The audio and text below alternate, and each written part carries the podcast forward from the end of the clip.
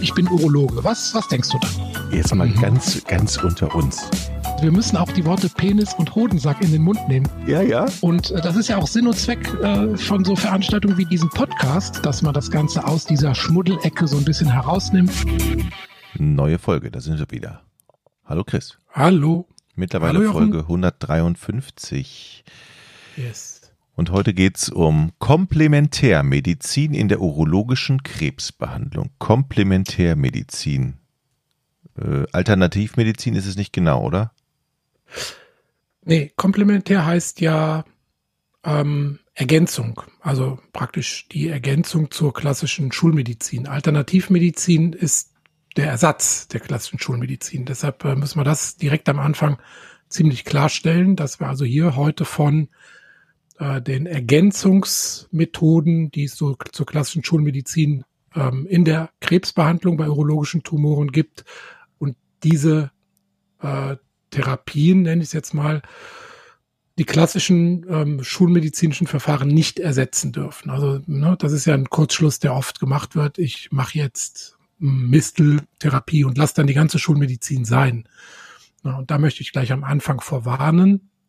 Wir reden hier heute von Verfahren, die möglicherweise in Ergänzung zu den ähm, schon hier besprochenen klassischen Behandlungsmethoden äh, vielleicht Sinn machen, ja oder nein, und oder ob sie vielleicht sogar schaden, müssen wir diskutieren. Aber auf jeden Fall soll es nicht eine klassische Behandlung ersetzen. Ne? Gibt es denn Menschen? Da würden wir dann von Alternativmedizin sprechen. Gibt es denn Menschen, die genau das machen? Lass mal ja. den, lass mal die Schulmedizin weg. Ich mache nur jetzt Misteln. Also zum Beispiel Misteln, was auch immer. Ja, ja, klar, gibt es, natürlich. Klar. Mhm. Also gibt, ja, ja, aber muss man natürlich den freien Willen dem, dem, Menschen lassen, aber man muss natürlich auch aufklären über die Risiken oder über den potenziellen Verlauf. Und ganz ehrlich, es, ich kann mir auch Lebenssituationen vorstellen, wo ich auf die klassische Schulmedizin verzichten würde. Ne? Zum Beispiel? Weil mal ist, na, wenn ich jetzt zum Beispiel einen äh, fortgeschrittenen äh, Tumor hätte, mit äh, Metastasen, habe eine begrenzte Lebenserwartung und weiß, dass ich durch diese Chemotherapie oder Immuntherapie dann drei Monate Lebenszeit gewinne. Aber von diesem drei Monaten Lebenszeitgewinn sechs Wochen im Krankenhaus verbringe und die restlichen sechs Wochen mit Übelkeit vielleicht verbringe, dann überlege ich mir das, ob ich mhm. da vielleicht das lasse. Aber die in den allermeisten Fällen, wenn man den klassischen Weg von Diagnose bis zu einem möglichen Tod sieht, ist die Schulmedizin schon, sagen wir mal, lebensverlängernd, Lebensqualität erhöhend und äh, kann durch sinnvolle Alter und sinnvolle Komplementärverfahren ergänzt werden, ähm, aber ist meistens nicht durch alternative medizinische Verfahren zu ersetzen. Hm. Was für Ziele verfolgt man damit? Ja, in allererster Linie halt nicht das äh, Karzinom selbst ähm, zu behandeln, sondern eine bessere Lebensqualität, eine bessere Verträglichkeit der Therapie, ähm, eventuell halt den, den äh, Verlauf positiv zu beeinflussen, aber das ist, soll nicht das primäre Ziel sein, die Krebstherapie sozusagen zu übernehmen, aber den Verlauf ergänzend positiv zu beeinflussen. Und ich glaube, ein ganz wichtiger Faktor bei diesen Verfahren ist, dass der Patient fühlt, dass er selbst an der Therapie teilnimmt. Das nennt man ja Patient Empowerment. Und das ist, glaube ich, tatsächlich wichtig, dass man also das Gefühl hat, okay, ich bin an der Therapie aktiv beteiligt, ich äh, handle selbstbestimmt, ich bin über die Tumorerkrankung aufgeklärt und ich mache das Ganze ganzheitlich. Also ich ähm, bekämpfe jetzt Tumorzellen nicht nur mit einer Strahlentherapie oder Chemotherapie, sondern ich versetze den Körper in einen Zustand, Immunsystem und äh, ähm, dass er sich selbst gegen eine Erkrankung besser wehren kann. Und das macht natürlich in vielen Bereichen sehr, sehr viel Sinn. Und etwa die Hälfte aller Tumorpatienten ergreifen auch solche Maßnahmen ergänzend. Also verlassen sich nicht nur passiv auf das, was der Arzt ihnen verordnet, sondern äh, nehmen auch selbst das Ruder in die Hand. Ich muss natürlich ergänzen, wir reden heute hier nur von der Komplementärmedizin bei Krebsbehandlungen. Ne? Es gibt ja in der Urologie, da machen wir auch demnächst eine extra Folge zu, ganz viele ähm, zum Beispiel Pflanzentherapien, Phytotherapie, ne? Durchspülen der Nieren, ähm, Harnwegsinfekte, Schutz der Harnblase, Verbesserung des Hormonhaushaltes, der Fruchtbarkeit, der Potenz und so weiter. Da werden ja auch ganz viele Pflanzentherapien angeboten. Und da müssen wir nochmal extra eine Folge zu machen. Da habe ich auch einen, ähm, den, ich glaube, den zweiten Vorsitzenden der entsprechenden Fachgesellschaft als Interviewpartner. Und der wird uns dann über die Pflanzentherapie nochmal separat Auskunft geben. Aber heute geht's um die Krebsbehandlung bei urologischen Tumoren. Okay, dann lass uns mal die Bereiche abklopfen, worum es eigentlich geht. Also mhm. Ernährung würde mir jetzt einfallen.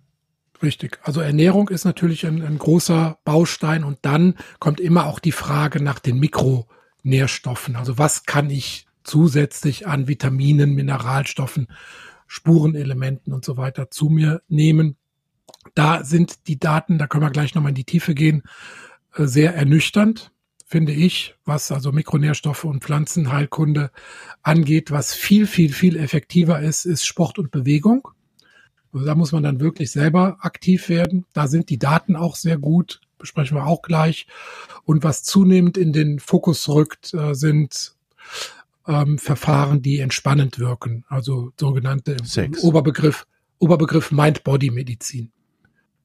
Mhm. Bitte, was hast du gesagt? Sex. Ja, natürlich.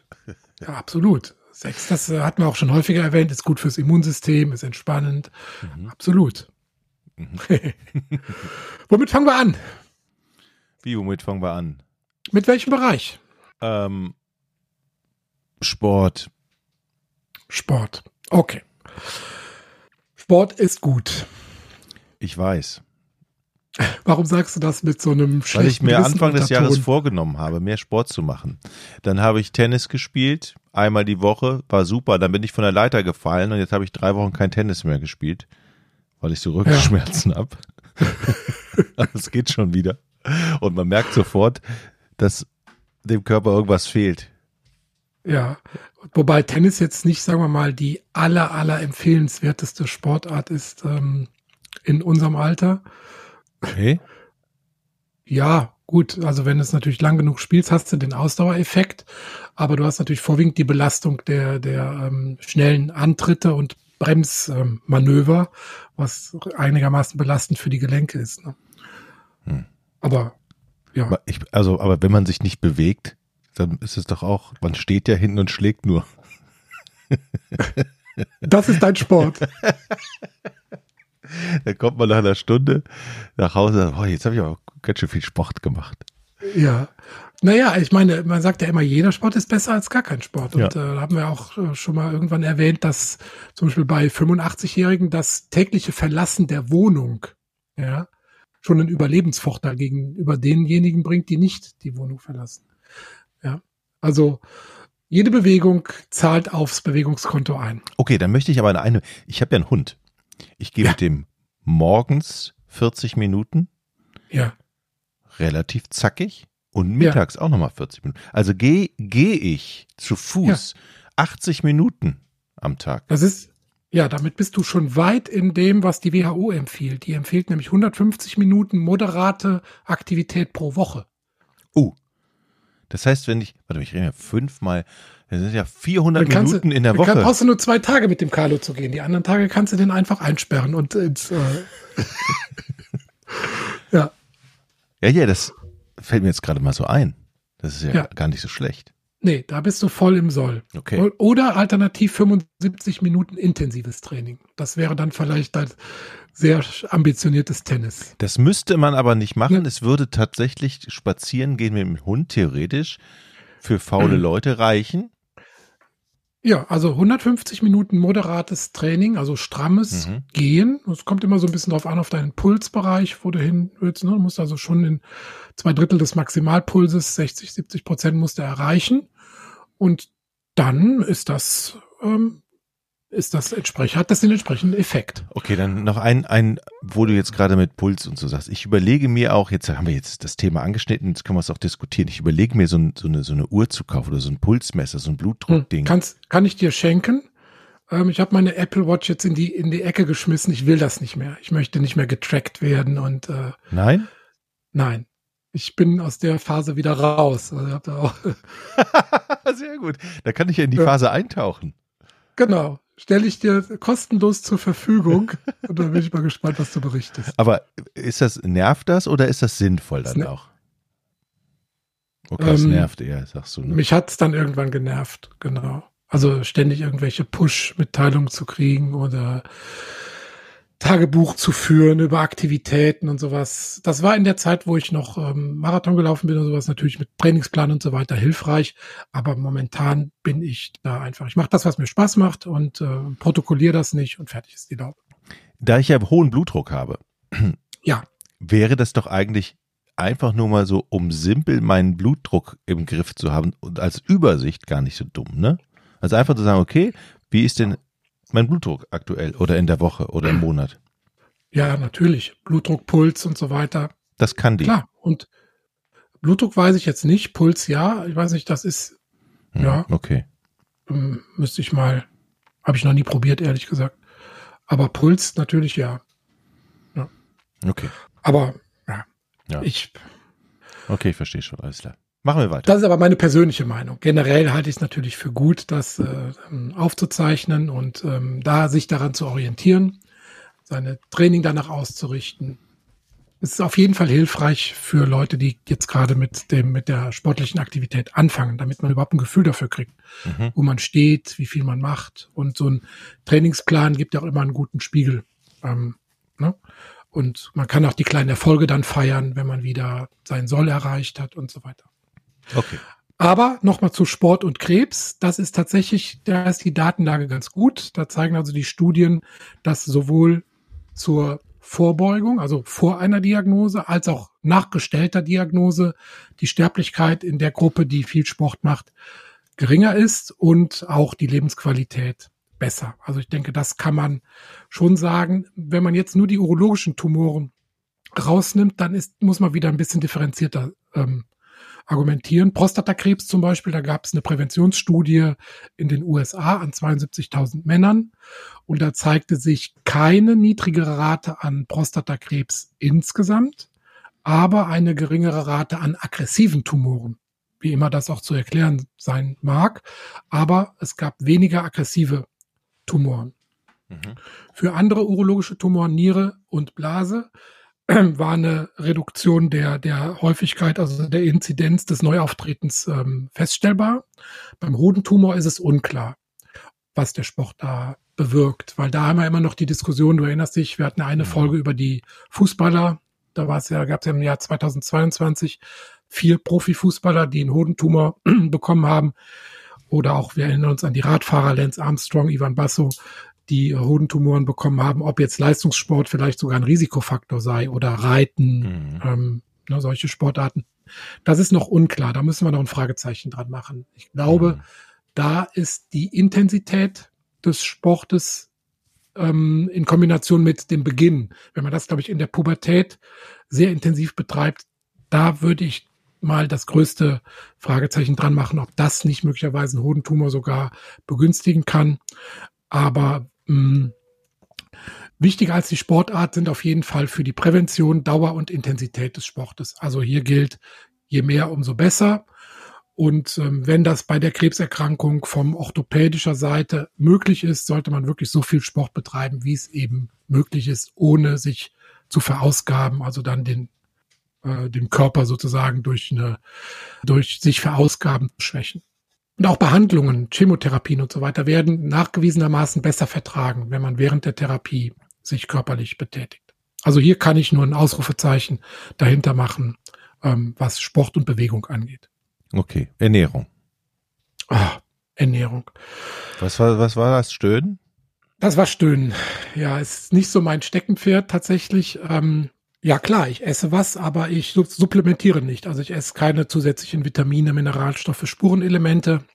Ähm, das, die Frage kommt natürlich fast von jedem Tumorpatienten. Ne? Was kann ich jetzt Sinnvolles zu mir nehmen? Da muss man sagen, das stammt so ein bisschen aus den 70ern. Da wurde festgestellt, dass für Magenkrebs oder ähm, Bronchial, also Lungenkrebs und äh, Prostatakrebs eine höhere ähm, Tumorinzidenz besteht, wenn ein Mangel zum Beispiel an Vitamin C oder äh, Beta-Carotin oder Selen besteht. Daraus hat man dann irgendwie geschlossen, dass man das in hoher Menge ähm, substituieren muss. Aber da gab es dann Studien, die alleinige Substitution dieser Stoffe half nicht. Und es ist sogar ins Gegenteil umgeschlagen. Zum Beispiel für Vitamin C oder Vitamin E gab es eine Soll-Nicht-Empfehlung. Also man soll das nicht hochdosiert nehmen, weil das sogar ins äh, Gegenteil umschlagen kann. Also zum Beispiel äh, gab es die Select-Studie, das heißt Selenium und Vitamin E in Cancer Prevention. Und da zeigte sich äh, sogar bei hochdosierter Gabe von äh, Selen und Vitamin E eine höhere Inzidenz für Prostatakrebs. Also da Daraus entstand dann diese Soll-Nicht-Empfehlung. Also im Grunde kann man sagen, wenn ein Mangel nachgewiesen ist, dann soll man den natürlich ausgleichen. Aber jetzt allen Patienten diese Vitamine zu geben, ist sicherlich falsch und da gibt es halt diese Soll-Nicht-Empfehlung. Also nur bei nachgewiesenem Mangel kann man diese Stoffe geben. Ansonsten bei der Ernährung gibt es noch einen Stoff für die Prostata zu erwähnen, das ist äh, Leukopin. Ähm, das mhm. ist so ein gelber und roter Farbstoff, der vorwiegend in Tomaten vorkommt. Und das ist relativ einfach die Empfehlung. Tomaten sind gut in jeglicher Form. Also sei es in Ketchup, Tomatenmark, frische Tomaten, äh, wie auch immer verarbeitete Tomaten, getrocknete Tomaten. Alles gut, denn dieses äh, Leukopin wirkt antioxidativ, schützt also die DNA in der Zelle. Und da ist die Datenlage bei Prostatakrebs tatsächlich ganz gut. Also Du hast jetzt bei Ketchup die Augen hochgezogen. Nee, ich sag dir, warum ich die Augen hochgezogen beim Begriff Tomaten. Ja. Ich sitze in meinem Arbeitszimmer und weißt du, worauf ich ja. gucke? Ich gucke auf mein Hochbeet, Tomaten. wo ja. Tomaten sind. Und ich freue mich jeden Tag, wenn ich diese Tomaten ausgeize und bald ernte. Ja. Der ersten hängt schon da. Ja. ja. Also Tomaten ah. bei uns im Garten. Genau. Ist die und dann ist dein Schutz vor Prostatakrebs schon wieder ein bisschen besser. Mhm. Ähm, aber wichtiger als diese ganzen Ernährungsergänzungen sind die allgemeinen Ernährungsempfehlungen, die wir ja auch schon häufiger besprochen haben. Also nicht hochkalorisch essen, nicht zu fettreich essen, nicht zu zuckerhaltig essen, nicht zu salzhaltig essen, keine konservierten Lebensmittel, ähm, viele Ballaststoffe, fünfmal fünf Handvoll pflanzliche Nahrungsmittel, Obst und Gemüse, also wenig rotes und verarbeitetes Fleisch. Das sind im Prinzip die viel, viel, viel wichtigeren ähm, Empfehlungen als diese ganzen Ergänzungsmittel, die dann für teuer Geld im Internet verkauft werden und eben eventuell, wenn man keinen Mangel hat, sogar das Gegenteil bewirken können. Mhm. Sag mal, mir fällt gerade Ingwer ein, das ist ja mal so eine, habe ich auch, hat jeder wahrscheinlich. Mhm. Das ist ja so eine Wurzel, von der man immer sagt, oh, das ist besonders gesund und man weiß gar nicht, man weiß gar nicht, warum, aber was kann denn Ingwer eigentlich? Ja, in Bezug jetzt auf die, ähm, auf die Krebsbehandlung wird das ähm, bei einer ähm, Anwendung empfohlen, und zwar unter einer Chemotherapie, wenn eine Übelkeit auftritt, da kann Ingwer äh, helfen, die Übelkeit zu unterdrücken. Das ist also im Prinzip was, was man als Empfehlung aussprechen kann. Ansonsten auf die äh, Krebswahrscheinlichkeit und den äh, Krankheitsverlauf selber ist da kein Effekt nachgewiesen. Beim Thema Pflanzenheilkunde sollten wir sowieso generell unterscheiden zwischen den pflanzlichen Arzneimitteln, weil die sind tatsächlich zugelassen vom BfArM, vom Bundesinstitut für Arzneimittel und den Nahrungsergänzungsmitteln. Und die Nahrungsergänzungsmittel, die werden natürlich beworben und gehandelt und deshalb ist es da wieder wichtig, einfach nur rauszupicken, was wirklich einen Effekt hat. Und da kann ich im Prinzip nur zwei Dinge ähm, erwähnen. Das ist einmal grüner Tee. Ne, da ähm, in, einer, in einer Dosierung von 600 Milligramm pro Tag hm, haben Studien gezeigt, dass man, dass weniger Prostatakrebs auftritt, weil auch da sind Stoffe drin, vorwiegend Polyphenole, ähm, die den antioxidativen Effekt haben. Also 600 Milliliter im Prinzip heißt das. 600 Tee. Milligramm pro Tag. Ja, aber grüner Tee. Okay, aber ich esse ja grünen Tee nicht so. Ich, man muss mir den noch flüssig. Ja, ja okay. Ja, aber pff. 600 Milligramm von diesen Polyphenolen musst du zu dir nehmen. Okay, verstehe. Frag mich also. nicht, wie viel Liter Tee du jetzt trinken musst. Ja, ja, das muss ich dann mal nochmal rausfinden. Weil ich mag Musst du rausfinden und in die Shownotes schreiben. Ja, machen wir. ich frage die Chat-GPT. Ähm, grüner Tee kommt auf die Liste und mhm. Granatapfel.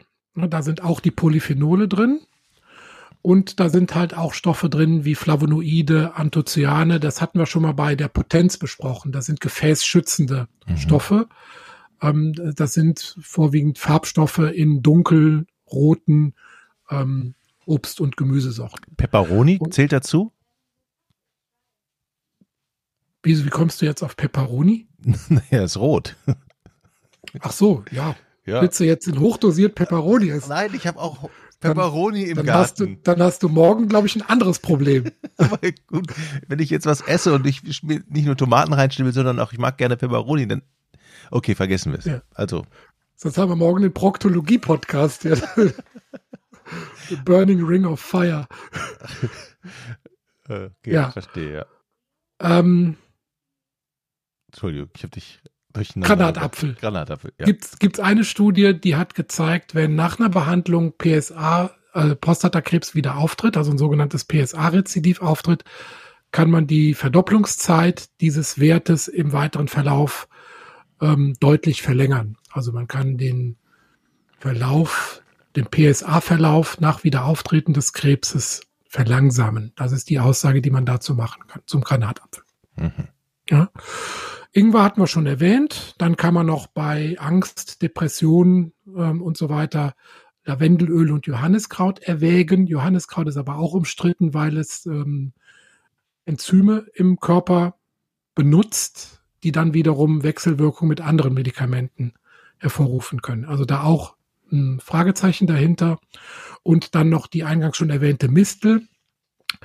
Ähm, das ist eine Therapie, die wird als Spritze gegeben, zwei bis dreimal pro Woche unter die Haut gespritzt, ähm, wo dann Mistelextrakte gespritzt werden. Auch hier ist die Studienlage nicht ganz klar.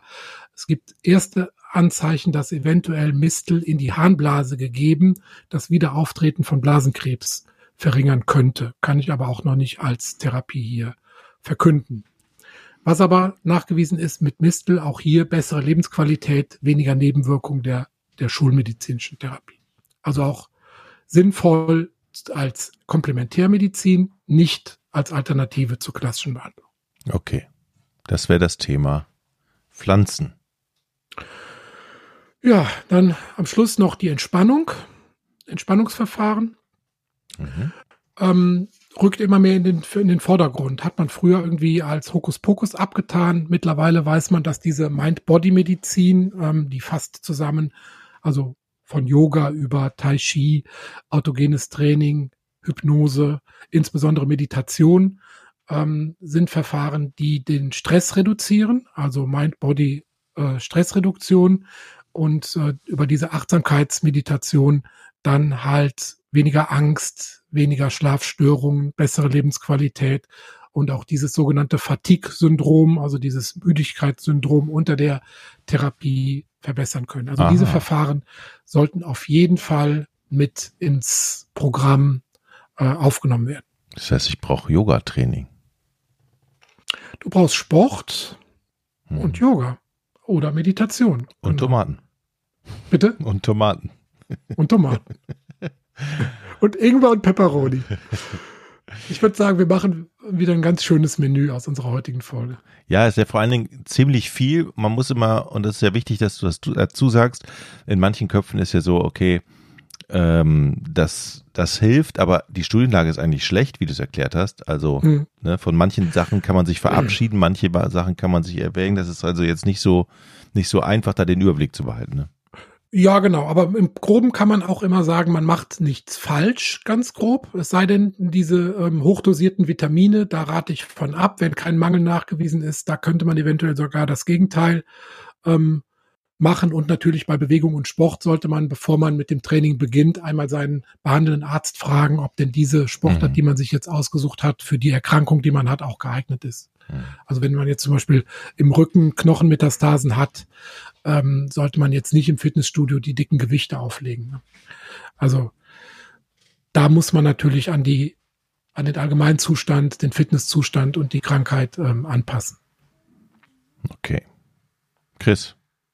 Jochen. Vielen Dank. Dann sehen wir uns wieder. Naja, demnächst. So machen wir das. Freue ich In mich. zwei Wochen neue Folge hier. Super. Tschüss, Chris. Dankeschön. Ciao. Tschüss. Ich bin Urologe. Was, was denkst du da? Jetzt mal mhm. ganz, ganz unter uns.